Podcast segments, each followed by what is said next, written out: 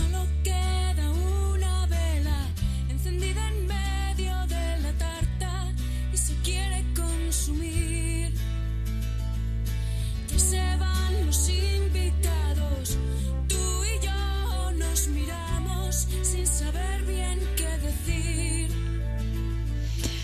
Bueno, pues vamos entrando en nuestra segunda hora con José Rivero en el tiempo de las fortalezas humanas, esa clasificación que elaboró Seligman y que configura un puñado de virtudes de aspectos del carácter que potencian a las personas. Con nuestro especialista en psicología positiva estamos repasando programa a programa estas fortalezas. Y hoy abordamos algo tan bonito como la ilusión, como la energía, como esas ganas ¿no? de, de mejorar, cambiar, emprender. José, buenos días, bienvenido. Hola, buenos días, Rocío, ¿cómo estamos? Muy bien, la propuesta de hoy suena muy, muy bonita. Es una propuesta espectacular porque detrás de todo ese entusiasmo, de toda la energía que acumula la vitalidad, es decir, las ganas por vivir, las ganas por mover nuestra motivación, es la fuerza de empuje que necesitamos eso que en muchas ocasiones llamamos pasión y vivir apasionadamente. La ilusión, el entusiasmo, la energía, ¿todo eso es la vitalidad? Fundamentalmente está marcada por esas ganas de movernos hacia adelante, de buscar solución a nuestros problemas, esas ganas de intentar llevar a buen puerto nuestros sueños, entender que nuestra vida pues debe de caminar y camina gracias a nosotros y porque nosotros caminamos y si no camina es porque nosotros hemos decidido pararnos. Por lo tanto, es importante tener claro que nosotros nuestros afectos, nuestras emociones constructoras, esas emociones positivas que hemos hablado en mil ocasiones, deben de ir dirigidas fundamentalmente a potenciar el vigor, a potenciar el entusiasmo por la vida y sobre todo algo, a entender que nuestra apreciación hacia esa energía vital que tenemos que poner en todo aquello que hacen, que llevamos a cabo, pues debemos de enfocarlo hacia esa situación en la que en muchos momentos nosotros nos dirigimos para afrontar la vida como una aventura única y una aventura emocional.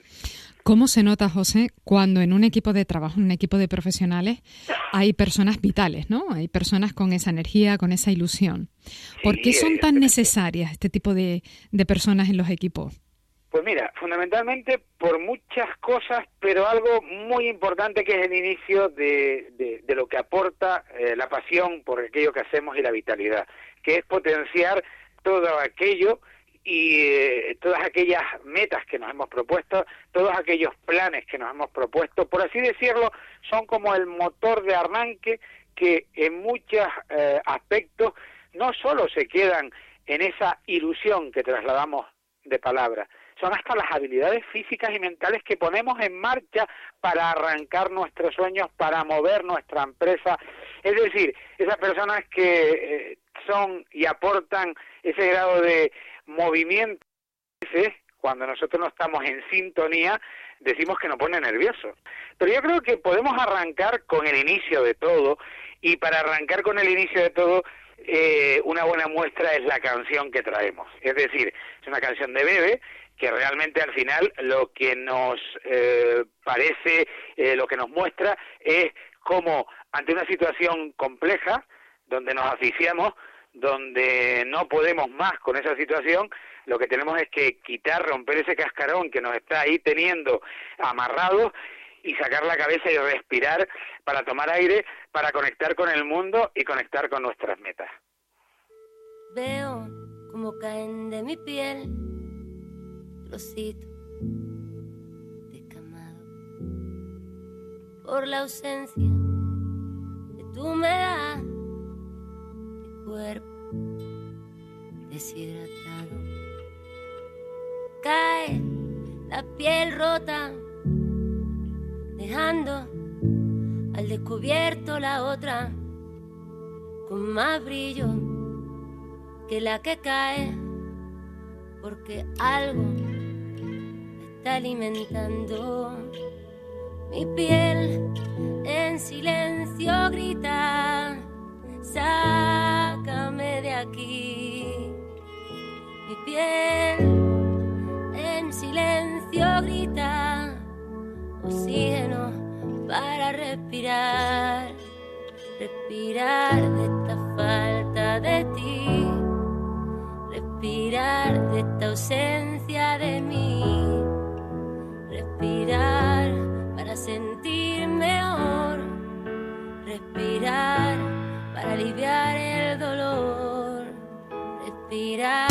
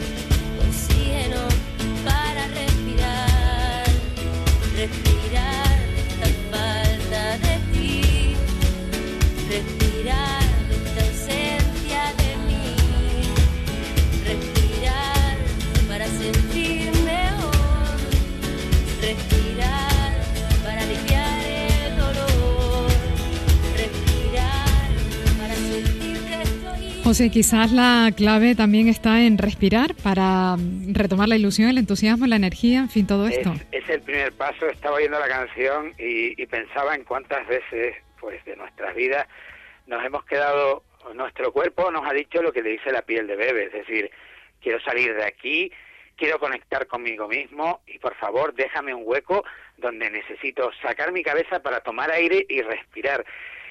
Hay muchos planteamientos y sobre todo uno que habla de felicidad, que dice, uno de los grandes autores dice algo tan bonito como esto. Para aprender a valorar la felicidad, lo primero que tienes que hacer es parar, respirar y mirar a tu alrededor. Tan básico como eso. Hmm. Es decir, conectar contigo mismo. Y por eso hablaba antes del saboreo. Te decía que para eh, empezar a conectar con tu vida, para empezar a disfrutar de las pequeñas situaciones diarias, debes de estar presente en aquello que haces. Y una técnica muy bonita es eso, de saborear a través de la percepción y uniéndolo con tus pensamientos, todas aquellas actividades que realizas en tu vida. Pues mira, actividades tan simples como dar un paseo y concentrar tu mirada en el momento del paseo. Pues, por ejemplo, mirar eh, si estás pasando por tu ciudad, eh, pues cuántos árboles hay, centrarte en el césped, en los ruidos, es decir, el conectar y saborear cada momento como único. A veces es tan simple como hacer algo cotidiano que puede ser, siempre lo digo por el tema de tomar eh, un almuerzo, a veces es tan cotidiano que perdemos los sabores. Pues saborear es retomar todo ese momento de solemnidad que puede ser el preparar una buena comida y el disfrutar de no solo el momento de la ingesta rápida que a veces no tenemos ni tiempo, o el disfrutar de una ducha satisfactoria, es decir, donde tu piel entra en contacto con el agua. Eso es lo primero, es decir, sentir que, que estás viva, Rocío, básicamente. ¿Qué importancia tiene en todo esto, digo, para potenciar esta fortaleza el ejercicio físico? Pues es impresionante las capacidades, te decía, de investigaciones. Hay una eh, investigación de eh, Abascal, eh, que es uno de los grandes psicólogos españoles del año 2016, que dice que la base de todo, de todo lo que construyo, de toda mi transformación personal, son tres cosas. Una de ellas, el ejercicio físico, que lo estamos viendo ahora, es decir, el cuidarte, el tener tiempo para Ojo, no estamos hablando de hacer grandes maratones, no, estamos hablando de caminar. Y de caminar simplemente con un ritmo un poco forzado, eso que nos cuesta mantener el habla, ya ahí estamos liberando una hormona que es importantísima en nuestra estabilidad y en papeles cerebrales, como es las endorfinas, que son las morfinas de nuestro propio sistema nervioso, aquellas que nos van a proporcionar satisfacción y nos van a hacer que nos sintamos tan bien. Otro de los eh, factores que decía Abascal en su estudio, y lo vamos a ver también aquí, es el sueño, la salud de poder dormir bien y descansar bien le damos tan poco valor al descanso, Rocío, el, el, desconectar. A veces decimos, no, tenemos que echarle horas a este trabajo. Conozco de muchos proyectos que podrían haber ido mejor si hubiésemos sido capaces de tomar decisiones acertadas de necesitamos este fin de semana para parar, descansar y volver a retomar el contacto con nosotros mismos y tener esa vitalidad que el cansancio no nos deja tener. ¿Y algún consejo para dormir bien? Pues mira, importantísimo, pues evitar pues todas las sustancias que tenemos cuando realmente estamos centrados en un proyecto a partir de unas horas determinadas. La cafeína no es nada buena, teínas, bebidas pues totalmente energizantes. Otra de las cosas, eh, somos muy eh, atentos, estamos muy atentos últimamente a los móviles pues hay muchos estudios que dicen que los móviles en las horas previas a irnos a la cama eh, realizan los móviles, las pantallas, ordenadores, una eh, tendencia a activarnos. Eh, también, pues dedicar o tener determinadas rutinas para irnos a acostar, pues, por ejemplo, las horas hay personas que le gusta ir temprano, pero yo diría el irnos a la cama con la misma rutina, es decir, pues si te tomas un, un, agua, te tomas una manzanilla, lo que fuere, hacerlo igual, o, hay gente que toma un poco de leche, hay gente que lee antes, pues no quitar esas rutinas, el mantenerlas, porque dormir es como algo tan, tan importante y que lleva un ritual para que nosotros poco a poco vayamos cayendo en ese estado que nos lleva a dormir y descansar que debemos de potenciar. Nos has dicho entonces ejercicio físico, descanso y la tercera cuestión, ¿cuál La tercera, la alimentación. Otra de las cosas que, que descuidamos y no nos gusta centrarnos en ello. Es importante reservar tiempo para tener una dieta equilibrada. ¿Por qué? Porque da la casualidad que comemos mal, comemos muchas grasas, comemos los aportes energéticos y de vitamina no son los adecuados y después queremos estar bien. Pues da la casualidad que los estudios en felicidad y en bienestar dicen que nosotros para empezar a sentirnos bien tenemos que tener el estómago lleno, sí, pero con buenas digestiones, porque no sé si a ti te ha pasado, a mí me ha pasado que para mantener una jornada o seguir una jornada de trabajo he hecho una digesta muy eh, muy muy abusiva y después no hay manera de concentrarse. Entonces hay que cuidar esos tres pilares. Y dentro de la vitalidad, pues mira, para terminar dos aspectos muy importantes, preservar tiempo para celebrar algo que tampoco hacemos, aquello que conseguimos, los logros, parece que estamos cambiando, no sé, cambias de objetivo, cierras, no te valoras nada, cambias de objetivo, cierras, y estamos constantemente así. Hay que dedicarse un poquito de tiempo a los eh, after que llaman los americanos, esos momentos de cerrar el día y decir qué buen día ha sido y a veces en compañía mejor todavía. El poder compartir pues con los compañeros de trabajo o con amigos o en una actividad que hagas con otras personas, el eh, compartir momentos donde traslades tus éxitos y, y, tu buen día a los demás, porque eso y esas personas son las encargadas de motivarnos y ayudarnos para seguir cumpliendo las metas cotidianas. Y por último, Rocío, para terminar, mm. la risa y el sentido del humor como elementos importantes para relajar y vincularnos a aquello que hacemos. Yo imaginaba que tú, especialista de la psicología positiva, subrayarías esto último. Ya lo estaba esperando. Sí, porque da la casualidad de que la risa, mira, tenemos una cultura, la cultura que llamo yo de la seriedad. Parece que para tener una reunión buena eh, llega el momento de aquella frase solemne que dice, ahora vamos a centrarnos en lo serio. No, no, demuestran los estudios que la risa y el sentido del humor potencian una herramienta importante, que es la creatividad.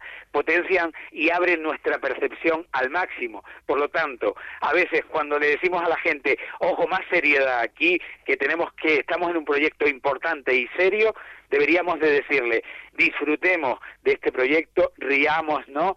Y utilicemos el sentido del humor como un elemento de abrir la mente y de ser más creativos. Y en esto, como en todo lo demás, José, entrenamiento, ¿no? Sí, mira, algo, estamos muy acostumbrados a no reírnos porque da la casualidad que llevamos una rutina muy, muy marcada en lo serio. Pues mira, yo le diría a la gente que simplemente es enchufarte a algún monólogo en YouTube, que hay montones de monólogos, y empezar. O simplemente a jugar con el idioma y hacer narraciones, escribir pequeñas narraciones, redacciones, en los que cambies los sentidos de algún texto que hayas leído y hacerlo, eh, pues, humorístico. Ojo, algo muy importante del sentido del humor.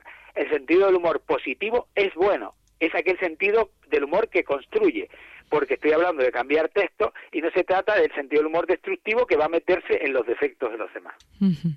Pues con eso nos quedamos, José. Muchas gracias. Que tengas un vital y un entusiasta fin de semana. Igualmente y vivir apasionados todos este esta vida que para eso estamos. Muchas gracias. Un abrazo, José. Un saludo.